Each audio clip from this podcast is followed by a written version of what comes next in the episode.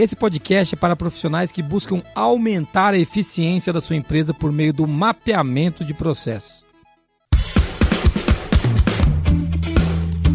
Está começando agora o QualiCast, o seu podcast sobre gestão, qualidade e excelência. Olá, eu sou o Geison Anenhard Bastiani. Eu sou a Monize Carla. Eu sou o Thiago Altoé. Seja bem-vindo ao QualiCast.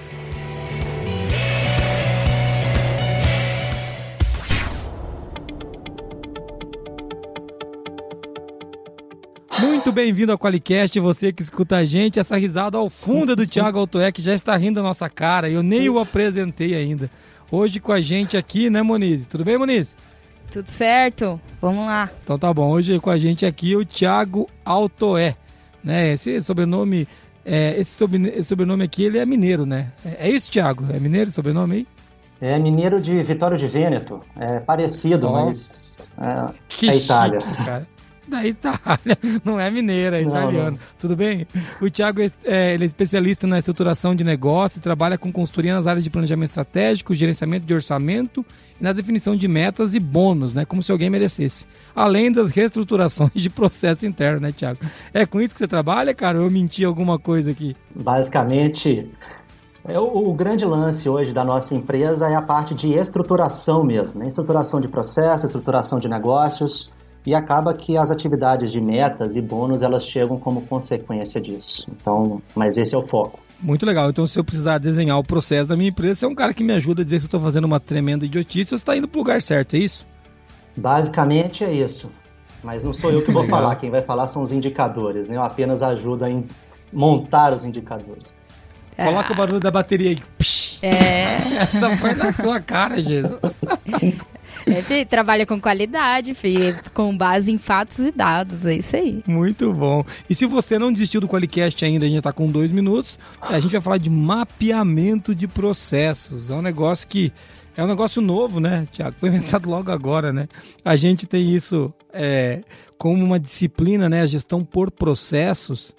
Basicamente um, um mantra dentro da, da dos sistemas de gestão mas é que um mantra muitas vezes entoado e nem sempre vivido, né? Então acho que a, a primeira coisa que eu queria perguntar para você é, já para a gente aquecer os motores, é o que, que é mapeamento de processo, cara? Depois a gente vai falar de gestão por processo um pouquinho também, mas o que, que é mapeamento de processo?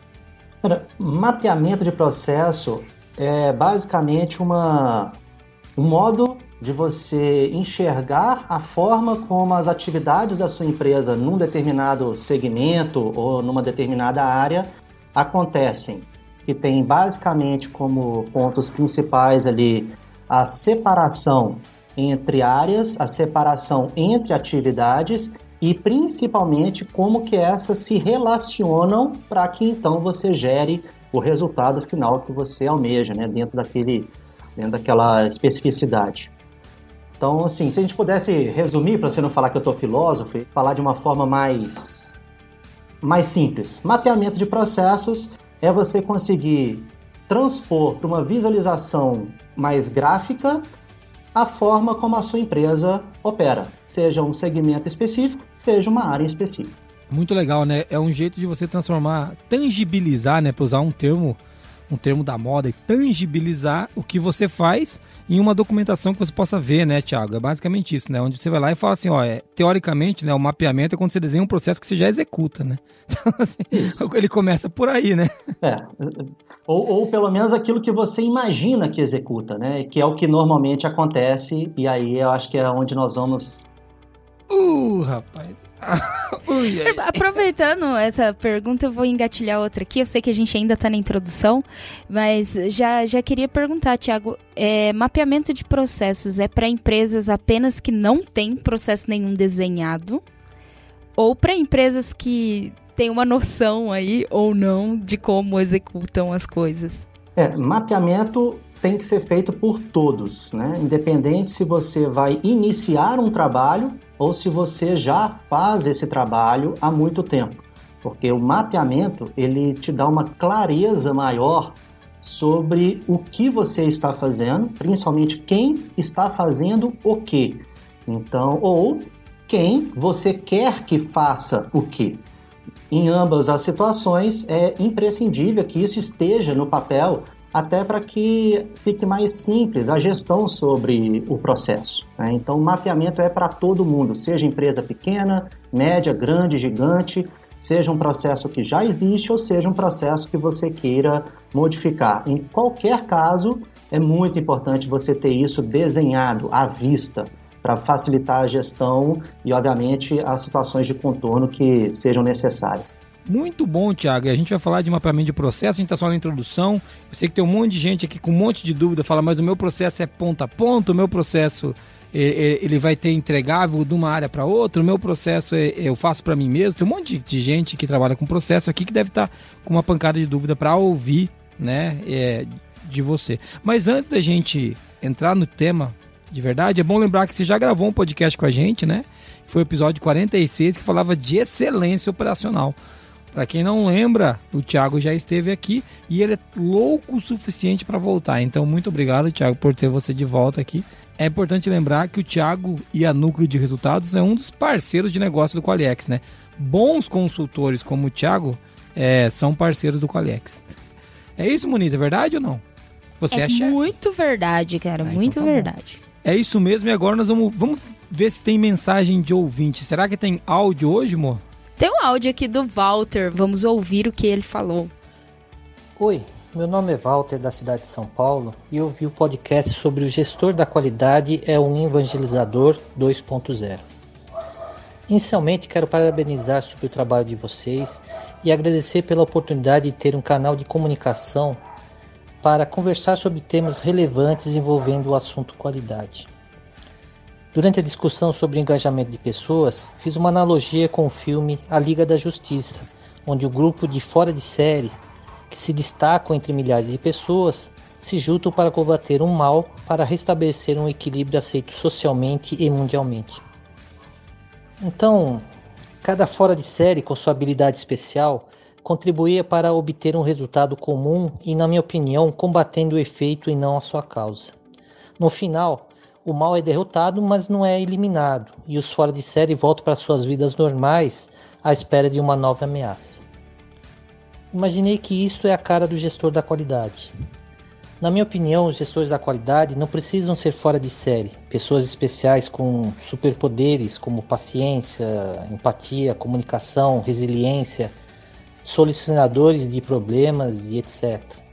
Mas eles precisam ser modelos inspiradores através da prática diária de fundamentos da qualidade. Concordo com vocês que o engajamento das pessoas acontece a partir do momento em que se conhece suas origens, qual é o ambiente que está inserido, qual é a cultura do local e, o que motiva a ser dessa forma, para só então é, traçar as ações necessárias para mudar o comportamento e a identidade para a qualidade almejada imaginei que isso poderia estar sendo uh, conquistado, acho que primeiro sabendo aonde uh, o local que você está inserido, para então entender quais as ações que precisavam ser é, discutidas, analisadas e implementadas justamente é, é, em companhia da alta direção. Um abraço para vocês e parabéns novamente aí pelo trabalho que vocês executam. Muito obrigado, Walter. Muito obrigado mesmo. E assim, no começo, eu vou confessar que eu tava pensando, pensando o que, que você tinha fumado quando você começou a falar ali daquela. Era muita, muita loucura para mim, mas, cara, você, foi muito bem, porque você conectou com algumas coisas que eu quero trazer aqui. A primeira é que ele sabe que para mim a paciência é um superpoder. Então é. E agora ele liberou, né? Não precisa ter paciência, galera. Mete o louco. Cara, Walter, o primeiro ponto que eu adorei foi esse, cara. E você tem muita razão. Quando você traz. Eu, eu, eu confesso que eu não assisti o Liga da Justiça.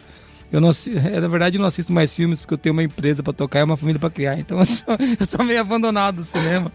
Mas, é, é, mas eu conheço a história da Liga da Justiça e, e realmente, né? O gestor da qualidade não tem que ser um super-herói, né, Muniz? Eu acho que ele tem muita razão quando ele traz isso, né? Sim, é que às vezes a gente fica. Gostei bastante que ele trouxe essa ânsia, né? Essa ansiedade de, de tratar o sintoma e não ir para causa, né? Para doença. E às vezes o super-herói ele faz isso, né? Fica a vida inteira lutando contra o sintoma e, e não resolve a causa. É, e uma outra coisa que ele trouxe que eu, que eu gostei bastante também, ele pega e fala primeiro dessa história do, do, da causa e da consequência, né? E depois ele fala de entender o ambiente que você está inserido para trabalhar. Isso é muito legal, isso é muito verdade, viu, cara? Acho que faz muito sentido compreender e daí, daí tem um outro superpoder que ele falou que ele quer usar, que é trazer junto a alta direção, né, Thiago? Que é um negócio simples, né, quando a gente vai falar de qualidade, né? Ah, não, aí é dois palitos, né? Entender o ambiente já é, já é quase que chavão. Agora, trazer a alta direção junto aí ficou fácil demais, né? Ele só, é fácil, é só né? isso que ele quer, né? Então, tá certo. Legal, Walter. Mas você foi, cara, você que mandou esse áudio pra gente, praticamente uma aula de Liga da Justiça, como, como a Liga da Justiça atrapalha a qualidade, né? Esse poderia ser o nome do, do artigo do Walter aí, que você escrevesse. O que, que você vai ganhar, Walter? Você vai... Monize, a gente faz o quê? A gente manda aquele carro pra ele a gente manda. Porque também o helicóptero tá parado. O que a gente poderia dar para ele aqui? V vamos mandar stickers? Ah, pode ser stickers. Pode ser stickers. Eu tava pensando em bitcoins, que subiu bastante também, mas não, vamos, vamos com stickers mesmo. bitcoins é quase 50 dólares, né? mas uh, se você também quer ganhar stickers, é só mandar áudio pra gente pra 43 998220077. E igual o Walter, né? Seu Batman da qualidade, só que não. É isso. Walter, muito obrigado pelo seu áudio, cara. Foi muito legal é, essa analogia, eu gostei bastante. As brincadeiras são a parte, né, cara? Você vê que nem o ouvinte escapa, né? A diferença, Tiago, é que ele não tá aqui para se defender. Eu fico pensando, o cara que manda um áudio, né? Meio louco mesmo. Ele fala, pô, o Jason vai ouvir essa desgraça, vai fazer uma piada, eu não tô lá para me defender. né? Mas assim, poxa, é, cada um sabe o risco que corre, né? É mentalidade de riscos. Na IS 9001 2015. Não é mesmo? Então assim, Walter, obrigado, cara. E você ganhou aí stickers maravilhosos maravilhosos stickers. Não foi o carro nem o helicóptero ainda, mas stickers estão valendo, vão chegar para você. Tá bom? Manda pra gente seu endereço, cara. E agora, Muniz, vamos falar quem é que paga a fortuna que a gente gasta em stickers aqui, quem é que financia esse absurdo que a gente gasta com stickers. O QualiCast, uma iniciativa do grupo ForLogic, patrocinado pelo QualiX, o software para quem quer implantar um sistema inteligente de gestão da qualidade. Para mais informações, acesse qualiex.com.br.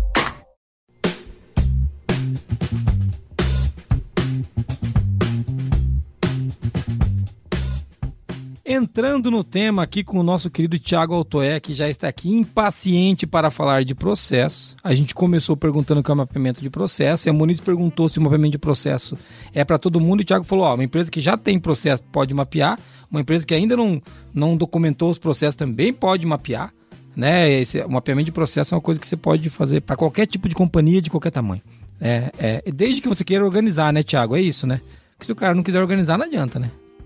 É, organizar e melhorar, principalmente, né? Você não principalmente. Só, só faz sentido você gastar, investir tempo, esforço para fazer um mapeamento bem feito, se no mínimo você tem o interesse de fazer aquilo ser algo positivo para sua empresa. Mapear simplesmente para falar que está ali no papel também não, não resolve. Uma coisa que é, é, interessante nisso é que o mapeamento do processo não necessariamente é só o fluxo desenhado, né, Tiago? Porque até a gente vai entrar um pouco ali do que, que o mapeamento tem que entregar. E às vezes a pessoa, putz, mas eu tenho fluxo desenhado aqui, então eu já tenho mapeamento de processo. É, você tem o desenho do processo. Né? Então, o, desenho, obviamente, é o primeiro passo e é importantíssimo, né? Se você não tiver é, o tangível, como o Jason falou, né? Algo que você possa realmente olhar ali, não tem para onde começar mas desenhar o processo é apenas o primeiro passo do mapeamento de processos que envolve uma série de verificações, investigações, então é um processo bem mais amplo, né? Uma metodologia, para não confundir a palavra, né? Uma metodologia muito mais ampla de análise de processo e não somente o desenho dele. Ah, legal você trazer isso, cara. V vamos puxar daí, eu até quero que você fale disso. Você falou que o mapeamento de processo, então, ele, vamos chamar assim, ele começa pelo entendimento e desenho dos processos, correto? Isso daqui. Correto. Quais são as outras etapas e fases que a gente tem para fazer? E, você falou um pouco de fluxo, até quero deixar claro que quando o Thiago fala de desenhar um fluxo, ele está falando de a gente colocar isso de alguma maneira, né? Geralmente a gente usa um software para isso, eu recomendo inclusive um software muito bom chamado QualiX, mas é, é você usa um software onde você desenha o fluxo né? E ali você tem cada etapa das atividades que você realiza. Isso é a primeira etapa, né, Tiago? Você vai desenha. Antigamente, muito antigamente, isso era feito no, no papel, mas agora a gente já faz com tecnologia. É, essa é a primeira etapa, é isso? Então, qual etapa depois de desenhar o processo? Quais são as próximas etapas que a gente tem que começar a percorrer? É, só, só fazer um adendo nesse, nessa primeira etapa, gente, que eu acho importante, porque às vezes as pessoas, né, às vezes até um próprio consultor que vai fazer o mapeamento, ele normalmente chama ali o gestor da área, né, o coordenador, o, o gerente, pergunta como é que esse processo é desenvolvido e, e aí já, né, já faz esse desenho. E uma coisa muito importante dentro dessa primeira etapa do mapeamento, do desenho, é a gente fazer as entrevistas com todos os envolvidos dentro do processo, né? Porque às vezes tem operadores, analistas, pessoas que tomam conta de uma parcela pequena, mas que elas sabem muito sobre aquela parcela e que às vezes tem um detalhamento que o gestor não consegue enxergar. Então, a primeira etapa é sim fazer o desenho, mas é importantíssimo que nesse desenho, quanto mais pessoas envolvidas você puder consultar, entrevistar, mais rico será o seu desenho. E eu vou te falar que só nessa etapa de desenho, na hora que você coloca essas pessoas todas para falar sobre o mesmo assunto, a gente já, já identifica muita não conformidade, no mínimo do ponto de vista de gestão. Então, assim, é impressionante como que o desenho, às vezes, já resolve 80% do problema de um processo, mas realmente é apenas o primeiro passo. Né? E aí, é, então, só para continuar a sua pergunta, então fizemos o desenho, que é o que a gente chamava de ESIS, né? Antigamente era o, o famoso desenho do ESIS para depois virar o desenho do to be. Tem algumas pessoas que podem já ter ouvido isso. Ah, o pessoal vai fazer o ESIS. ESIS nada mais é do que a documentação daquilo que é feito da forma como é feito hoje. E é importante ressaltar isso porque algumas pessoas têm a tendência de já fazer o desenho pensando em como melhorar o desenho. E é importantíssimo que a gente não faça isso. O desenho é para ser feito exatamente o mais fidedigno possível com o que é feito, para que se tenha uma visão do todo atual e aí sim, passando para as fases seguintes, a primeira coisa é identificar dentro desse desenho quais são as atividades críticas, as etapas críticas. E como que você vê isso? Normalmente é onde se tem mais retrabalho ou você tem mai, maior número de pessoas envolvidas, então isso pode gerar também uma situação, ou seja, você faz toda uma identificação das etapas críticas do processo. Porque aí dentro dessas etapas críticas, a gente vai observar o que que gera a possibilidade né, de você ter um atraso, uma falha, um, um retrabalho em cima dessas, dessas etapas. E aí a gente vai fazer toda uma análise de causa, né? Aí a gente vai usar nosso amigo Ishikawa ou né, os cinco porque a gente entra realmente numa varredura de busca de causas fundamentais para aqueles desvios eventuais. É importante que a gente extrapole ao máximo essas possibilidades né? A pessoa fala assim: ah, não, normalmente só acontece isso. Ok, mas o que, que pode acontecer? E aí a gente vai e faz essa varredura das causas fundamentais. Em cima disso, propõe-se então os planos de ação de melhoria, monta-se um plano de implementação dessas melhorias, para que então a gente possa definir os indicadores que vão ser trabalhados dessa forma e a partir daí a gente chegar no novo fluxo, né, o fluxo to be, o fluxo redesenhado que vai ser então o foco né, de todo o trabalho a ser decorrido ali. Então, esse, de forma bem resumida, seria o passo a passo do mapeamento. Legal, cara. Então a gente está falando do iniciar desenhando, né? É, depois a gente, antes de a gente é, resistir à tentação de melhorar o processo no desenho, né? De, depois de a gente resistir essa, essa tentação de desenhar o processo, a gente analisar com calma o que foi desenhado e buscar causas e gargalos e pontos de melhoria dentro do processo, para aí então a gente desenhar um, um, um to be, né? O, o, processo desejado, já com os indicadores que a gente quer medir. E imagino eu, né, quem deve deva ter execuções piloto, acompanhamento, é, né, melhoria, né? Quando a gente a primeira execução sempre é aquela incógnita se aquilo vai funcionar ou não. É muito legal você trazer isso, cara, porque eu acho que o mais difícil mesmo é a gente resistir à tentação de não fazer o desenho que a gente espera no futuro, sabe? Porque todo mundo quer desenhar o que acredita que vai ser o melhor caminho depois, né? Isso. Sendo que a gente poderia desenhar, desenhar, desenhar só o que já está sendo feito já é um, já, já é um bom trabalho. É, eu acho que não tem, não existe caminho, é, não existe atalho, né? A gente brinca que na, e aí a gente está falando de mapeamento, mas nós vamos falar de reestruturação, né? Obviamente que o mapeamento ele acaba gerando uma reestruturação do processo. E, e não tem atalho para você, você melhorar um processo se, sem ser conhecendo a fundo. Então, você querer partir para uma melhoria sem realmente entender o que, que acontece ali no dia a dia é, é, é, é um erro, já é um erro. Você fatalmente fará um processo novo com falhas, porque você não entendeu o atual. Então, acho que esse é o principal ponto de se fazer esse desenho e respeitar as etapas. Muito legal.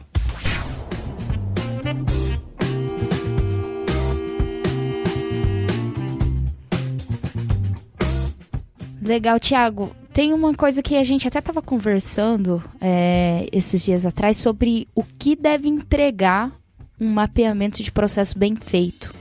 Né? Até você trouxe ali três pontos, eu queria que você falasse um pouquinho sobre isso. Tá, então vamos separar então só duas, duas situações para ficar mais claro e às vezes até para quem está tá nos ouvindo aí.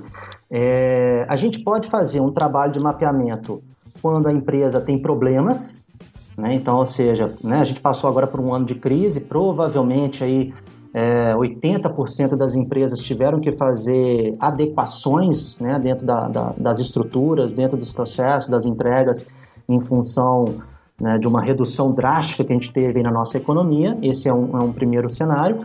Ou um segundo cenário, que é o cenário positivo. É, algumas empresas que estão em expansão, ou fizeram fusões, né, fizeram algum tipo de movimento que, que implicam numa melhoria é, obrigatória de determinado processo, para que então esse, esse processo suporte é, a, a, nova, a nova realidade da empresa. Né? Então, quando é, é, importante a gente separar que para qualquer um dos, das situações, o mapeamento continua sendo exatamente a mesma coisa. O que, que vai mudar é o foco que nós vamos dar na reestruturação.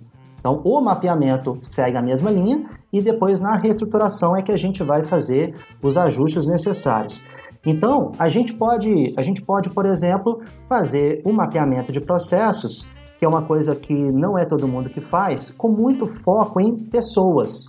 Eu sei que é um tema que o Jason adora discutir, são pessoas, e, e eu também aprendi a gostar muito de inserir o tema pessoas dentro de um mapeamento de processo, que é algo não trivial, por um único simples motivo.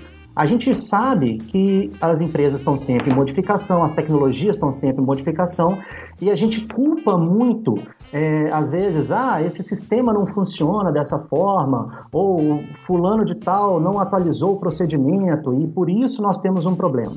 E aí eu fico analisando o seguinte: bom, será que as pessoas que estão à frente do processo, daquela etapa, elas têm um perfil aderente ao que é solicitado para alguém que vai executar aquela etapa com perfeição?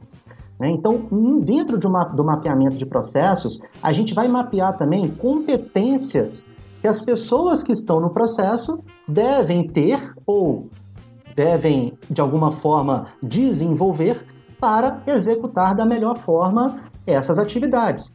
E quando a gente pensa numa empresa, por exemplo, que está crescendo de forma acelerada, isso se torna ainda mais importante, porque uma coisa é a pessoa conseguir fazer uma atividade, sei lá, X vezes, cinco vezes durante o dia. Mas quando eu tiver a fusão, essa atividade vai sair de 5 e para 50. E a pressão vai aumentar. Será que esse meu colaborador, ele tem uma capacidade de suportar pressão alta que é o que eu vou gerar no futuro?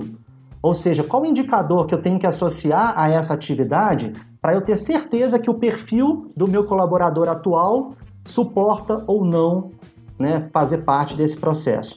Então, um, um, ponto muito importante da gente trazer no mapeamento de processos é exatamente o mapeamento de competências.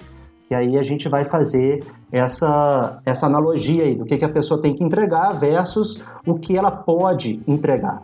Mas associado a isso, a gente tem uma clareza maior sobre aquilo que está acontecendo. Que para mim, enquanto do ponto de vista do gestor, é sem dúvida a mais importante entrega de um mapeamento de processo. A maioria dos gestores, se você fala com um diretor e pergunta para ele, mas como que é o seu processo de recrutamento e seleção? Ele vai falar em termos macro. Ele vai falar, ah, a gente, a gente solta no LinkedIn, o pessoal manda os currículos, tem uma empresa terceirizada que faz essa avaliação, eles fazem um primeiro filtro, manda para o meu analista, o analista resolve, passa para o diretor de RH, ele já faz o primeiro filtro e vem depois para o gerente ou para o diretor aqui fazer a avaliação técnica e a gente define.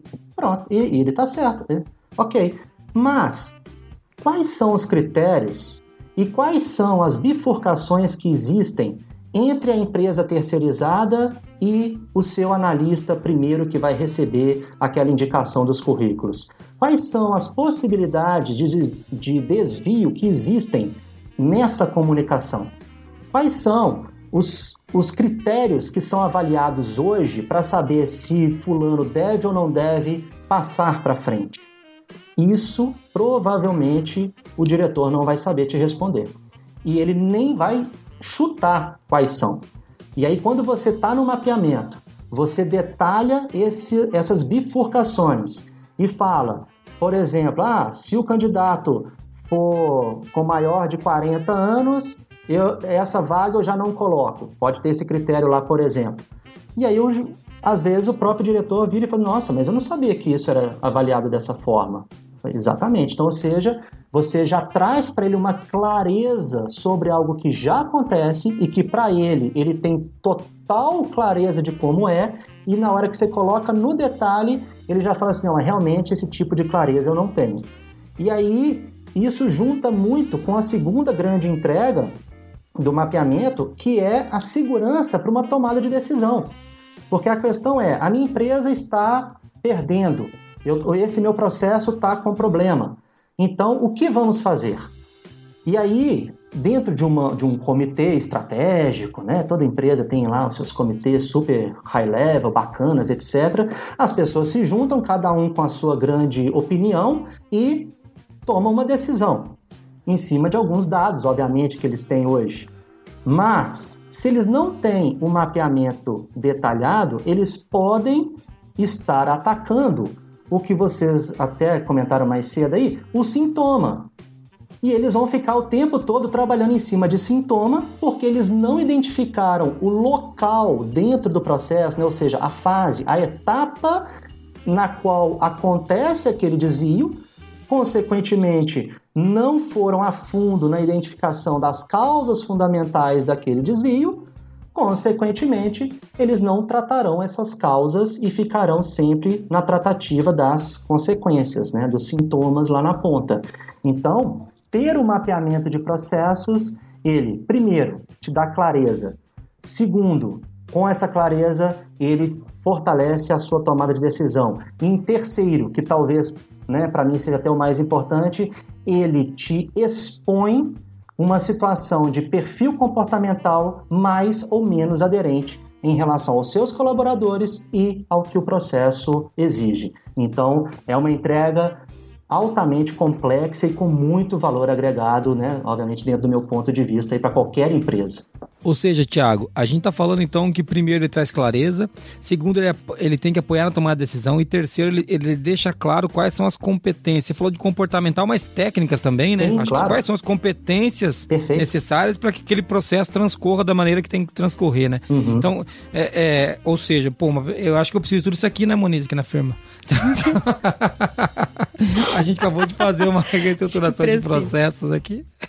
E assim, e é engraçado, né, Tiago? Quando acaba a reestruturação de processos, é que começa o trabalho de melhoria de processo. É impressionante isso, né? A gente acabou, você acabou de reestruturar os processos.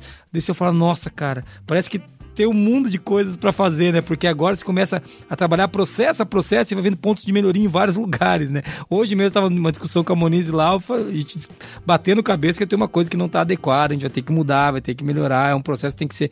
E até eu cheguei, pra Moniz e dei uma bronca nela, mas a culpa era minha, né? Eu, sou desses. Você tá fazendo, pô, você tem que mudar isso aí, tá tudo errado, sei o quê. E a culpa disso é minha. Esse processo é meu, que eu devia ter mudado aqui. Então, é, é legal que a gente identifica isso depois de uma reestruturação, uma boa reestruturação, evitando evidencia muita coisa, né, Tiago? É, e só para ilustrar isso, né, que às vezes essa conversa fica um pouco abstrata para quem ainda não, não, não tá ali no dia a dia, eu vou falar um, um exemplo bem, bem pessoal aqui de, um, de, uma empresa que eu atendi. Era uma empresa de produção, não vou falar do que, porque eu atendi poucas empresas específicas, então a pessoa depois vai lá e, e acha no meu LinkedIn, mas era uma empresa que produzia um determinado tipo de produto e, eu, e a gente foi chamado para melhorar essa produção. A produtividade estava muito baixa, então eles estavam com um custo muito alto de produção, custo, custo médio de, por peça.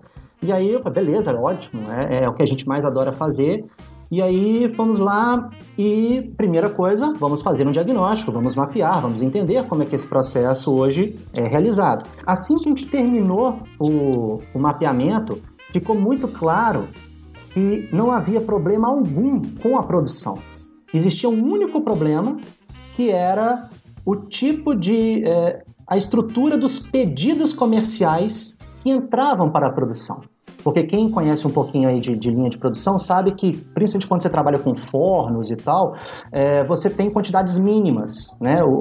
Você não vai ligar um, um forno gigantesco para poder passar uma, duas peças. Você tem que ter um lote mínimo para garantir uh, até a própria estrutura de calor e de uma série de coisas que tem lá dentro. Ou o próprio setup, né, Tiago? Só é. interromper. O, Não, exato, o próprio perfeito. setup de, de, uma máquina, de uma esteira, de um forno, né? O setup leva um tempo que às vezes é maior do que o de produzir a peça, né? Desculpa Exatamente. me meter aqui. E quando você tem que alterar demais o setup, você aumenta demais a sua margem de erro e uma série de coisas acontecem.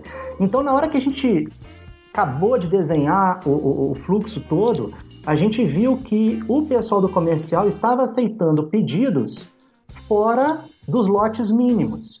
E o que o pessoal da produção tinha que fazer, basicamente, era mágica. Eles, eles, eles conseguiam fazer de algum jeito aquilo ali funcionar e eles conseguiam entregar dentro de um custo muito bom ainda.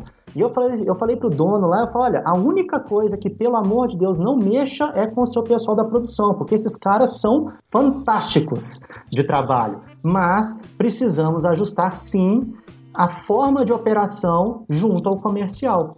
Então, ou seja, é, é, a gente foi chamado para refazer a operação ali, a produção, para ver se a gente poderia saltar ou não etapas, se precisava de sistema, etc. E tal, todo um lote voltado para a produção e, na verdade, o que a gente fez foi simplesmente ajustar o modo de operação de entrada dos pedidos comerciais. Né? Então, ou seja, eu, Thiago, que estou do lado de fora, que nunca tinha ido na empresa, jamais ia ver isso se eu não tivesse desenhado esse processo. Eu não, nunca teria essa clareza.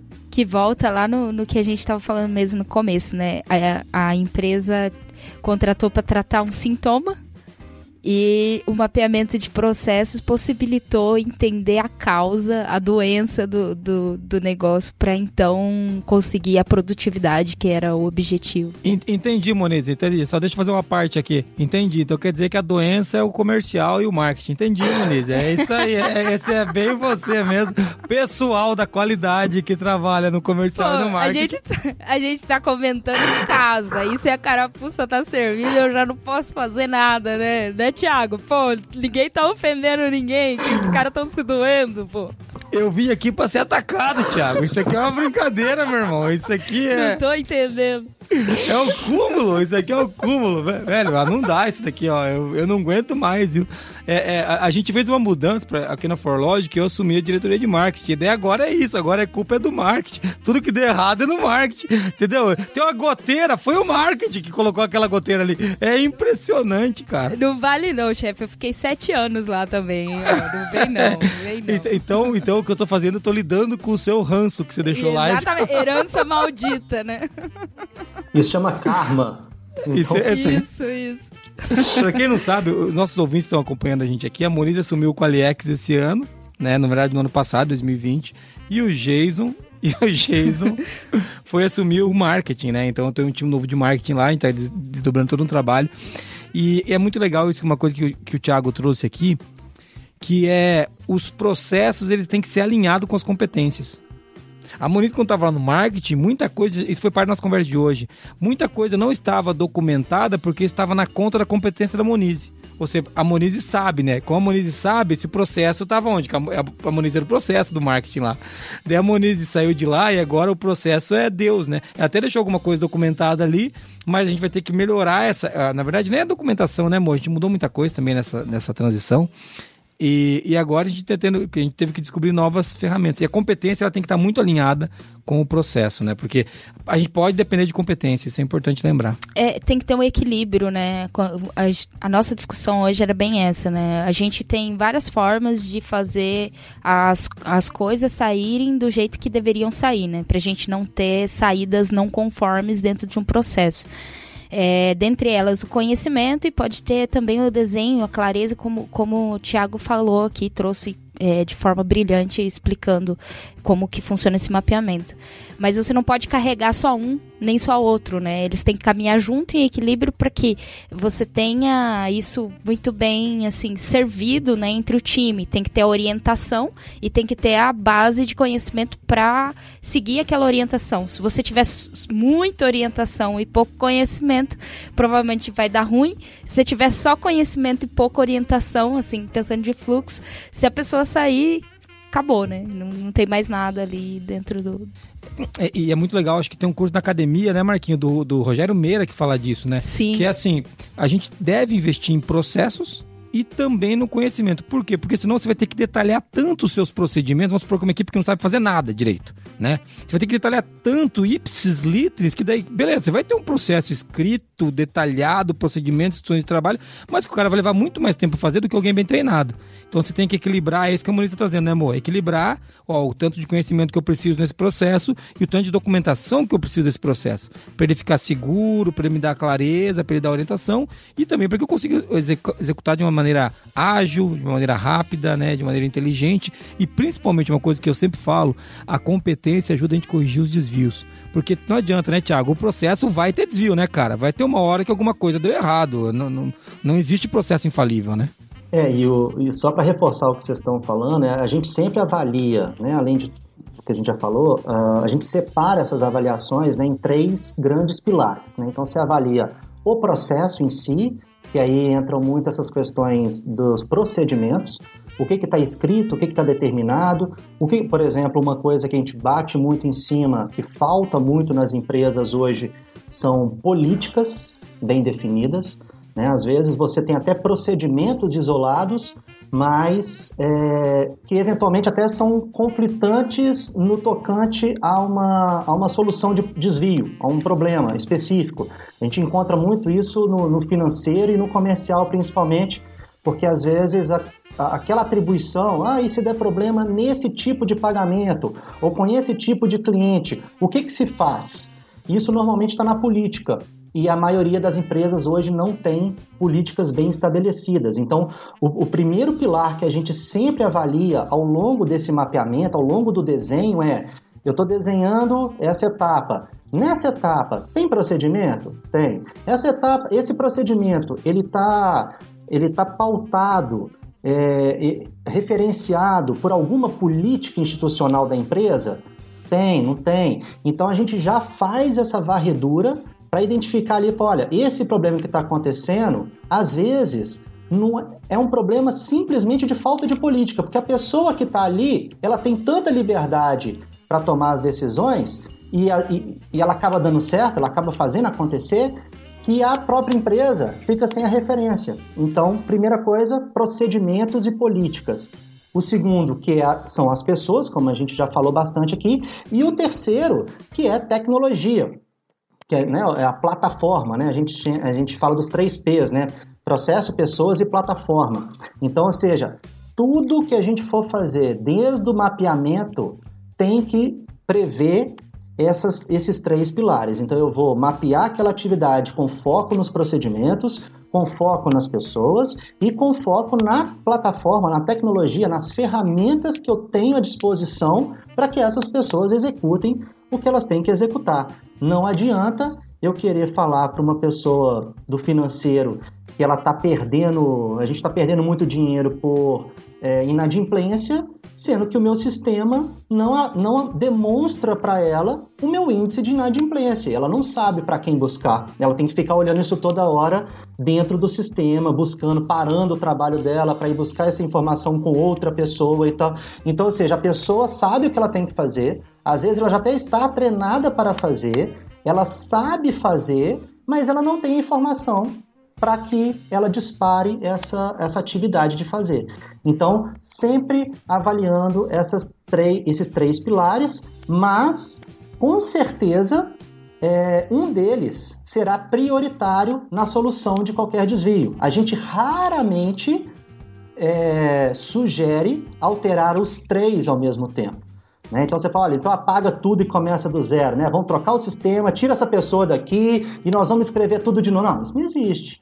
Né? Então, normalmente, a gente vai ter um desses pilares sendo o prioritário na resolução desses problemas. E aí você primeiro ataca ele, resolve esse assunto, coloca para rodar, avalia com os indicadores e aí sim, num segundo movimento, você acaba de avaliar se tem alguma outra coisa para poder ser ajustado nos outros dois pilares. Então, acho que é muito importante, complementando isso que vocês estão falando, essa visão segmentada, né, para a gente não, não, poluir demais também a, a situação.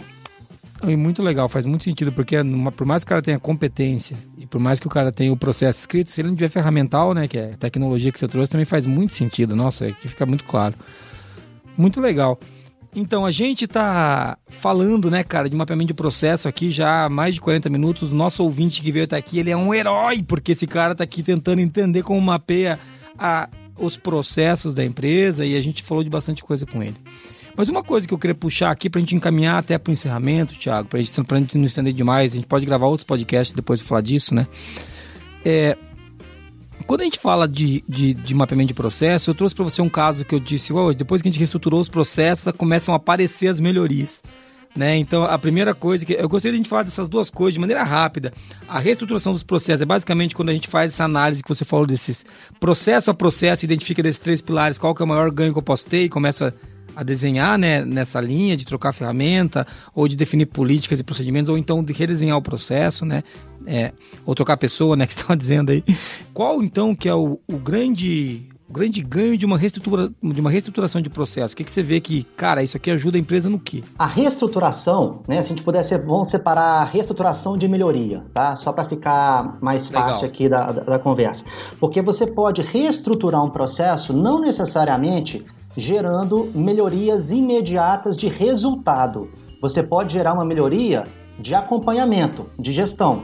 Então, ou seja, eu reestruturo para colocar a ferramenta correta. Então, o cara fazia um mapeamento no Excel, agora ele pode fazer no Qualiex. Então, eu vou reestruturar isso. Só que no primeiro momento, o que, que eu vou ganhar? Na produção, quase nada, mas eu ganho na minha capacidade de tomada de decisão. Então, eu reestruturo o pilar tecnologia para dar subsídio para, assim, então, pensar em fazer uma melhoria. Então é, é só para a gente às vezes quebrar um pouco, porque as pessoas ficam muito ansiosas por ver resultado ali imediato, né?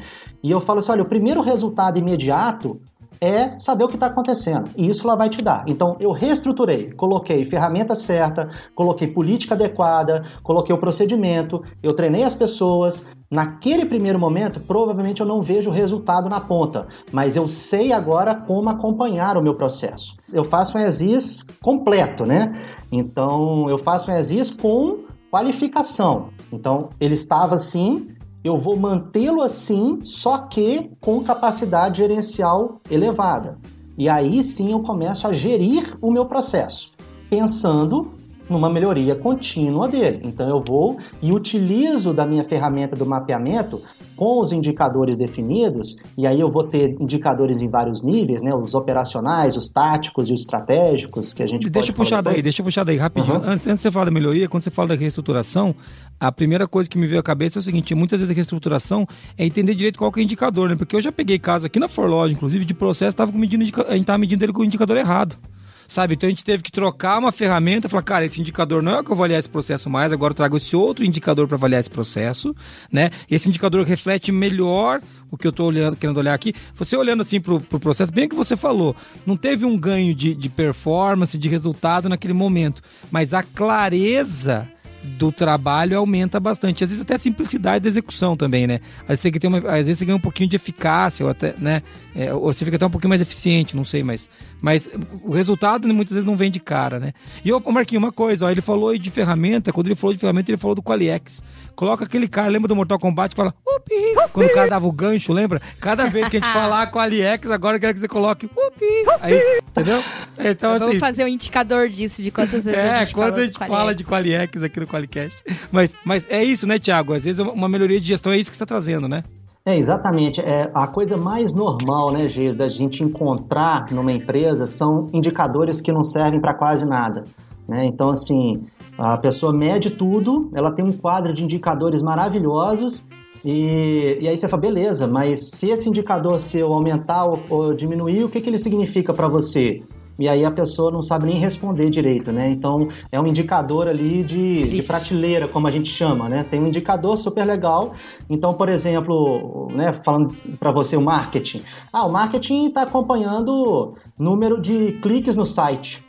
Legal, e aí eu fiz uma ação, aumentou o número de cliques ou diminuiu o número de cliques. Beleza, o que, que, que, que isso significa diretamente? Ah, não, muito nada, pouco. Nada, Quase, né? Então, ou seja, o que, que você tem que medir não é o número de cliques.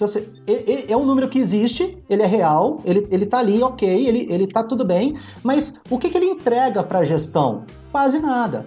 O que você quer saber é qual o percentual de leads qualificados que isso vai gerar depois? Quanto disso que gera oportunidade de venda? Então, ou seja, você tem outros indicadores que realmente são os que interessam. Mas, se você não tem um CRM, né, indo nesse, indo nesse, nesse exemplo, você não tem um CRM. Você consegue acompanhar cliques no site porque você chega lá no Google AdWords e, e, e se acha. Mas uhum. você não tem um CRM e você não consegue acompanhar o seu funil de vendas. Então você não tem esse número. Então você reestrutura a sua área de marketing, contrata um CRM simples que simplesmente vai te dar um funil de vendas para você começar a ter um número de funil de vendas antes, por exemplo, de você querer reestruturar toda a sua área de comunicação e falar, ah, a gente precisa fazer mais webinário, ou a gente precisa fazer mais campanha impulsionada. Com base em que você está tomando essa decisão? É isso aí. Então é isso você aí. reestrutura o indicador começa a ter ferramenta para acompanhar de forma correta aquilo que interessa para a empresa em resultado final, e aí sim, depois disso, você começa a propor as melhorias. Porque agora que você já tem um CRM, que você tem um funil de vendas estabelecido, que você já tem um percentual de conversão lá na ponta, aí você consegue fazer uma análise de perfil de clientes e aí sim você volta para o seu marketing e fala: olha, precisamos fazer uma campanha direcionada para esse pessoal. Agora Isso. você pode propor melhoria. Então, isso, é, agora é, a gente entra em melhoria contínua, né? Que é, que é, o que você ia falar. Depois da reestruturação, agora que você começa a trabalhar isso. E é agora isso? você começa com melhoria, porque agora você já tem o um indicador, você já tem a ferramenta, você já sabe que treinamento que aquela equipe sua precisa. Agora eu entro num processo de melhoria contínua que é de otimização de resultados. Agora eu começo a fazer testes testes AB, testes de nicho, testes de audiência, para falar, opa, aqui, aqui rolou melhor, aqui rolou pior, eu vou direcionar meu esforço para cá e eu vou maximizando o meu potencial de escalabilidade dentro daquele mesmo processo até que eu consiga mensurar qual que é o limite dele e você chega num ponto que você fala o seguinte, cara, daqui eu não consigo tirar mais nada. Para eu poder avançar desse ponto para o ponto de cima, eu vou precisar fazer uma nova reestruturação que chega no Legal. nosso famoso Kaizen, né? Então cheguei numa ponta isso. e agora eu vou dar um salto de qualidade para outra ponta. É isso aí, mudar de platô, né? Muito legal, cara. Tiago, gostei muito, cara, dessa conversa sobre o processo. Tô tomando várias notas para melhorar os nossos aqui, Moniz. Tá anotando aí, Moniz? Então, estamos oh. anotando tudo. Oh. E é sempre bom a gente falar de processo. E hum, vamos caminhar pro fechamento, amor? Vamos.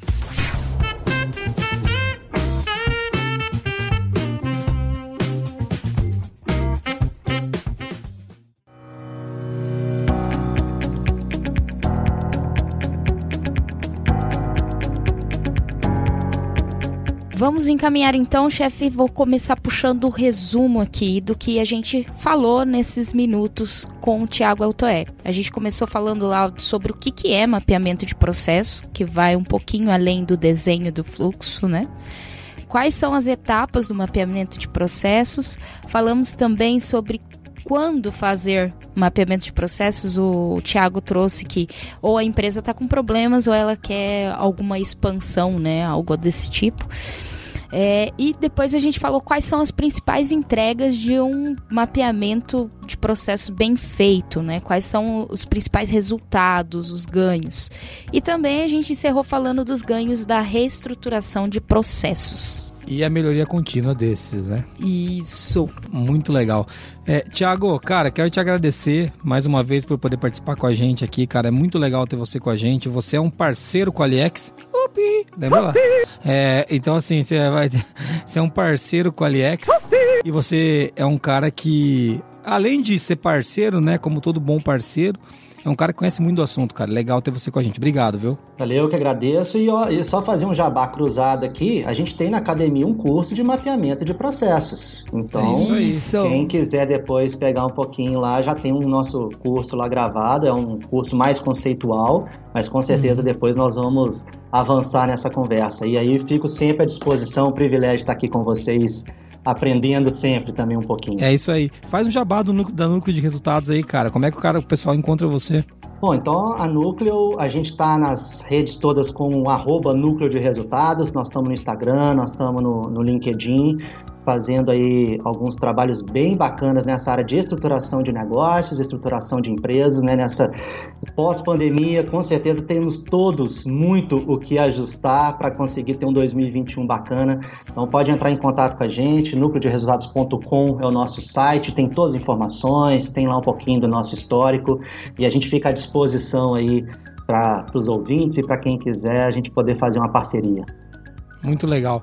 É, obrigado, né? Você que veio ouvindo a gente até aqui. Eu acho que vale a pena agradecer, né, Muniz? O pessoal tá aguentando a gente falando de processo, né, cara? Então o Thiago até que é um deleite. Agora eu e você aqui é sempre um martírio. assim... é.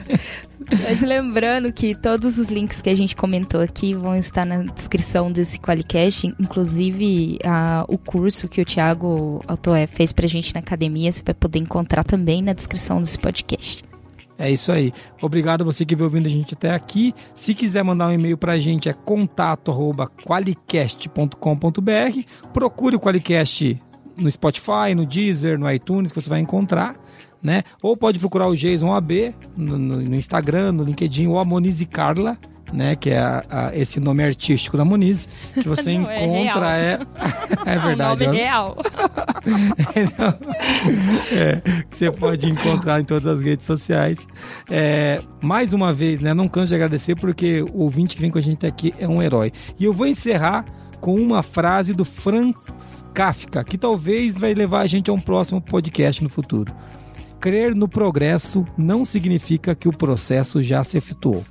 Um grande abraço, valeu. Até mais. Até mais, um abraço. Valeu, tchau.